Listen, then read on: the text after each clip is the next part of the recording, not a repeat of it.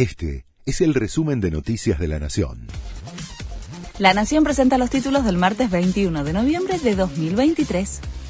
Sergio Massa seguirá al frente del Ministerio de Economía. El ministro se reunió con sus principales colaboradores y puso a disposición del presidente el equipo de transición, que estará a cargo de Gabriel Rubinstein, Leonardo Macur, Raúl Rigo y Miguel Pelle. En el oficialismo dicen que los equipos técnicos están dispuestos a realizar una transición ordenada. El gobierno prepara medidas para contener el dólar después de las elecciones. A la espera de la apertura del mercado cambiario y ante el temor por una disparada, la Casa Rosada anunció que prorrogó hasta fin de año el dólar exportador más alto que podrá liquidarse 50% por el oficial y 50% por el contado con liquidación, lo que equivale a 610 pesos. Hoy podría concretarse la reunión postergada entre Alberto Fernández y Javier Milei. Anoche avanzaban las negociaciones para coordinar el encuentro de transición y había un principio de acuerdo para organizar un desayuno en Olivos.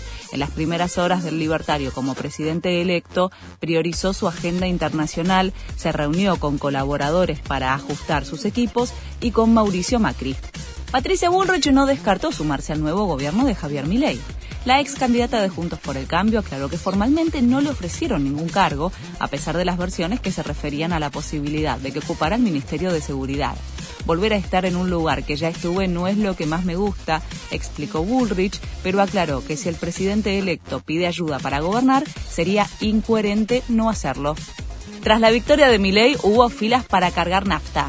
El anuncio de privatizar IPF, el ajuste económico y el efecto que generó el desabastecimiento de hace unas semanas sumaron incertidumbre y aumentaron las especulaciones sobre la suba de combustibles. Sabemos que todos los precios van a aumentar, justificaron los conductores que fueron a llenar el tanque. Este fue el resumen de Noticias de la Nación.